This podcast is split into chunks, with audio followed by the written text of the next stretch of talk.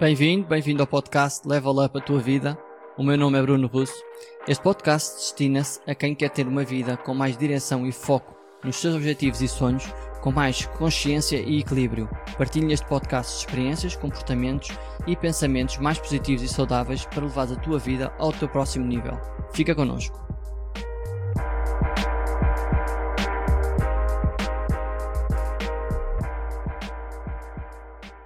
Bem-vindo ao sexto episódio do podcast. Neste sexto episódio vou falar sobre como podes evitar conflitos e criar relações baseadas no respeito e na compreensão. Isso tudo só por mudares a maneira como comunicas. Falar de temas relativos à maneira como comunicamos é bastante relevante, porque permite-nos perceber como é que podemos guiar e gerir melhor uma conversa.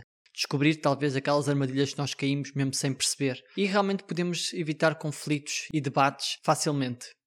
Se percebes este tema, vais poder chamar a atenção a alguém de uma maneira mais positiva, vais conseguir partilhar uma ideia completamente contrária, não impondo a mesma, e vais conseguir ter conversas, aquelas conversas mesmo decisivas, tendo em conta vários pontos de vista. Existem vários níveis de comunicação, desde o mais positivo ao mais negativo.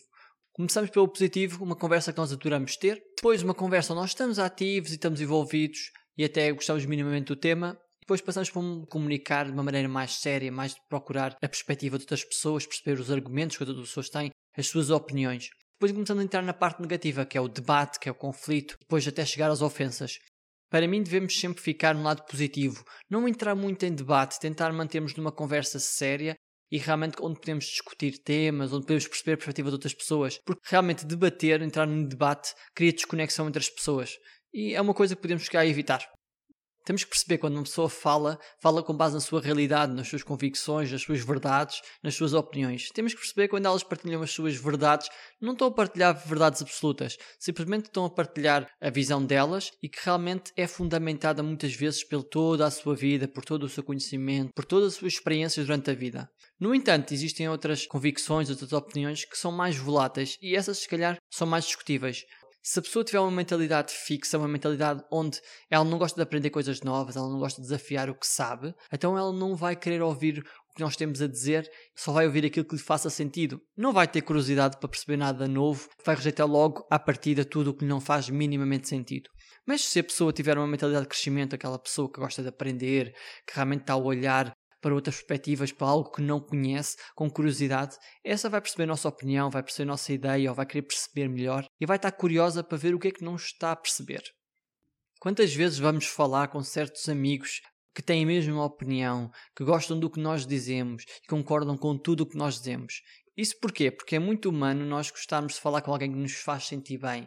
E quem é que nos faz sentir bem? Aquelas pessoas que concordam connosco, que têm a mesma opinião que nós, Realmente nós vivemos muito para ouvir, procurar informação que já faz sentido para nós. Nós gostamos sempre de validar o que achamos que é verdade. Mas se nós mudarmos a nossa maneira de pensar e fomos curiosos para perceber as outras opiniões, as outras ideias, as outras perspectivas, isso vai fazer com que nós consigamos aprender coisas completamente diferentes e ver realmente experiências e visões completamente diferentes das nossas. E eu acho que aí está muito do ganho das conversas entre pessoas que não têm a mesma opinião.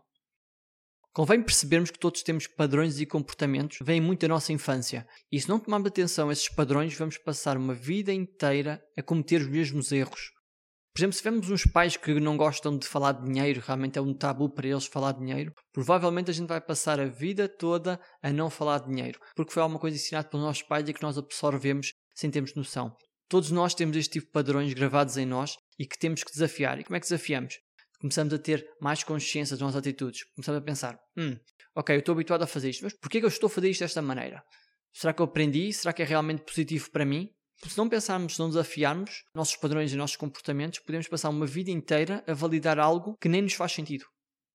Para melhorarmos a nossa comunicação, temos que perceber que a comunicação está dividida em quatro partes: o que nós queremos transmitir ou a nossa intenção, o que nós realmente transmitimos, como outra pessoa ouve e o que é que ela acha que nós queríamos dizer. Muitos de nós passamos por estas fases, mas de uma maneira muito implícita, muito sem nos apercebermos que realmente fazemos. Mas, se soubermos onde e como aplicar estas fases, vamos conseguir, por exemplo, evitar conflitos. Vamos conseguir evitar aqueles conflitos mesmo quando já temos a certeza que alguém nos criticou, que alguém nos ofendeu. Temos certeza que aquela pessoa teve aquela intenção nós mesmo assim podemos evitar um conflito. E também conseguimos ter conversas que constroem confiança mais facilmente. Aquele tipo de conversas que não tem julgamento, que ninguém assume nem tira conclusões precipitadas. E essas conclusões muitas vezes são muito erradas. Ou seja, vamos conseguir ter uma conversa construtiva e realmente boa e saudável. O que queremos transmitir é a primeira fase, onde nós pensamos: preciso mesmo dizer isto? Ou só quero dizer isto? Se quero dizer isto, hum, porquê que eu quero dizer isto? É para eu dizer que eu tenho conhecimento? É para mostrar? É para realmente justificar alguma coisa? E essa justificação é necessária? Tem, tem algum julgamento quando vou dizer isto? O que eu vou dizer é positivo ou é negativo? Se é negativo, porquê que eu vou dizer? Ou como é que eu posso virar este negativo numa abordagem mais positiva? Será que os meus argumentos são válidos? Será que não estou a ser tendencioso? Será que a pessoa está receptiva a ouvir o que eu quero dizer? A segunda fase é o que realmente transmitimos. Que palavras é que podemos usar para passar melhor a mensagem? E pensamos: será que o que eu vou dizer vai ser mal interpretado? Como é que eu posso moldar as minhas palavras para ser melhor interpretado? Será que a minha intenção vai passar de maneira correta? E nesta fase podemos pensar: como é que eu me sentiria se alguém dissesse o que eu vou dizer? Temos que perceber que não somos 100% corretos na nossa comunicação. Somos todos imperfeitos comunicadores. Temos de ter alguma tolerância e quando isso acontece, nós podemos muitas vezes dizer, ah, bem, não era bem isso que eu queria dizer, não, não era bem essas palavras que eu queria dizer. A terceira fase é como é que a pessoa ouve o que nós estamos a dizer. Será que a pessoa ouviu bem ou ouviu mal as minhas palavras? É que a maneira como a pessoa ouve está muito relacionada à sua disponibilidade, se está atenta, se está interessada realmente em ouvir o tema, ou se está estressada, se está triste, se está ocupada com alguma coisa. Se ela estiver estressada, triste ou ocupada com alguma coisa, ela se calhar só vai ouvir parte do que nós estamos a dizer, não vai conseguir ouvir realmente as nossas palavras como nós estamos a dizer. Se a pessoa que está a ouvir for de mentalidade fixa, não gostar de ser desafiada, não gostar de novas opiniões, provavelmente até vai ser muito seletiva no que vai ouvir. Só vai ouvir as partes que lhe faz sentido e realmente até vai ignorar tudo o que nós dizemos que não lhe faz sentido nenhum. Temos de ter noção às vezes para que tipo de mentalidade de pessoa é que nós estamos a falar. A quarta fase e última é o que, é que a pessoa acha que nós queríamos dizer. Se o que nós queríamos transmitir foi bem transmitido em nossas palavras, ela ouviu bem e não criou nenhum choque, então a conversa vai fluir normalmente e aí é quando as conversas fluem rapidamente, sem grandes pensamentos, sem grande racionalização.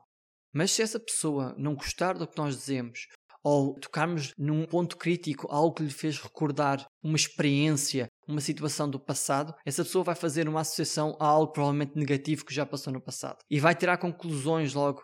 Já me aconteceu isto no passado, então eu sei exatamente o que queres dizer, já me fizeram isto, eu sei que queres me ofender, eu sei que a maneira como estás a dar a tua opinião é para me magoar. Temos que ter noção que as pessoas agarram muito das suas experiências, das suas vivências para justificar, tentar descodificar a nossa intenção. Uma abordagem mais positiva, em vez de partirmos logo para assumir, para tirarmos conclusões e para dizer que nós sabemos qual é a intenção da outra pessoa, nós podemos dar um passo atrás. Apesar de nós sabermos realmente, temos já na nossa cabeça que aquela pessoa quer me magoar, damos um passo atrás e tentamos perceber o que é que eu não estou a ver, qual é a perspectiva desta pessoa, o que é que ela me quer dizer que eu não estou a conseguir compreender. Será que ela está a falar de uma maneira positiva? Será que eu vou ganhar alguma coisa com o que ela me está a dizer? E quando eu não achar nenhuma justificação sozinho, eu posso partir para uma, uma abordagem muito correta. Questionar. Perguntar à pessoa: olha, eu não percebi a tua intenção, eu não estou a perceber muito bem o que estás a dizer. Explica-me lá o que é que me queres dizer. Se nós tivermos curiosidade e quisermos manter a conexão em vez da desconexão com essa pessoa e não entrar em conflito, podemos continuar a ser cada vez mais curiosos.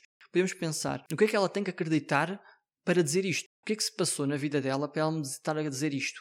A pessoa, quando ouve e está a tentar determinar a intenção da outra pessoa, o estado emocional que ela está vai afetar muito. Se a pessoa se sentir nervada, sentir-se estressada, não vai reagir tão bem, não vai ter este processo racional de desafiar a intenção que já terminou, da curiosidade, se calhar não vai estar nesse estado curioso. Até pode ser muito cruel. Se calhar é melhor parar a conversa, se calhar é melhor continuar a conversa noutra altura, ou realmente fazemos o esforço para mantermos curiosos e percebemos eu estou estressado, eu tenho que esforçar mais para me manter curioso e para manter no nível de conversa e não haver aqui conflito. Um exemplo como as nossas verdades impactam a maneira como comunicamos e as nossas conversas é, por exemplo, um colaborador e um gerente estão a conversar normalmente, mas a situação escala e o colaborador responde de uma maneira menos positiva ao gerente. Se o gerente achar que nenhum colaborador lhe deve falar assim, na fase 4, quando tiver a tentar determinar a intenção do colaborador e se tiver aquela convicção aquela verdade para ele que nenhum colaborador deve falar assim com o gerente, ele provavelmente não vai ter o esforço de ser curioso. Mas, se ele for curioso, ele vai tentar perceber porque é que o empregado falou daquela maneira. Se manter curioso, até vai saber que o colaborador teve algum problema no início da manhã ou algo desse género. Este exemplo serve para percebermos que nós tentamos justificar muito, dizemos que nós já sabemos as coisas, tiramos muitas conclusões e as coisas parecem muito claras para nós, mas podem não ser. Um outro exemplo de como nos devemos manter curiosos é, por exemplo, um pai que está a ver o jogo de futebol e o filho vem falar com ele, mas ele está meio a ouvir o filho, meio a ver o jogo de futebol e só percebe metade do que o filho diz. E só ouve, tens que me ajudar agora. E realmente o que o filho disse foi muito mais: foi pai, o meu amigo sofreu um acidente de carro, tens que me ajudar agora. Mas como o pai só ouviu a parte final, porque estava desatento, disse: Filho, quando acabar o jogo eu ajudo. O filho não percebeu que o pai não ouviu tudo e ficou chateado e realmente criou-se um conflito entre pai e filho. Mas se o filho souber que na terceira fase, quando nós ouvimos, podemos não ouvir as coisas bem, acontece, acontece as pessoas não ouvirem as coisas bem, então quando estão desatentas é muito mais claro. Se o filho questionasse realmente, pai, será que ouviste bem o que eu disse?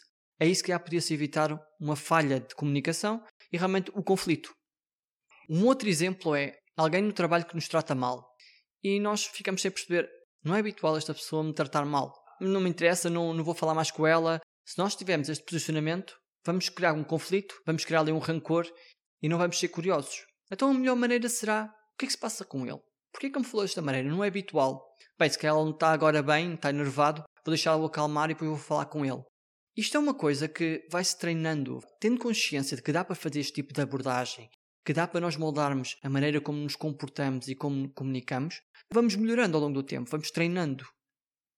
Um último exemplo que eu acho bastante importante e é uma abordagem que eu utilizo bastante quando necessário é: temos dois amigos, o Tiago e o Pedro, e o Pedro fez algo ao Tiago que realmente ele não gostou.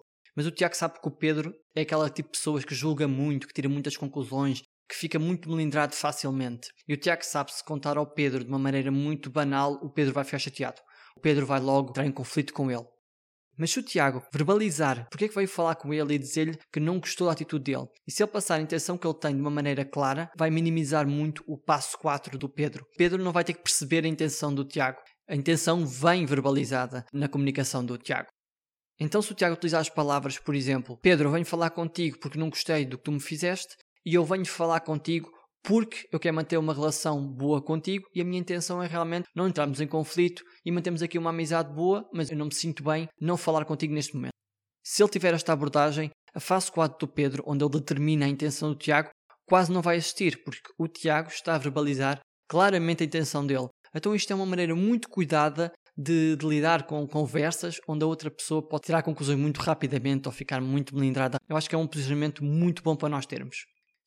Espero que tenhas gostado deste episódio e que tenhas tirado algo de positivo para a tua comunicação.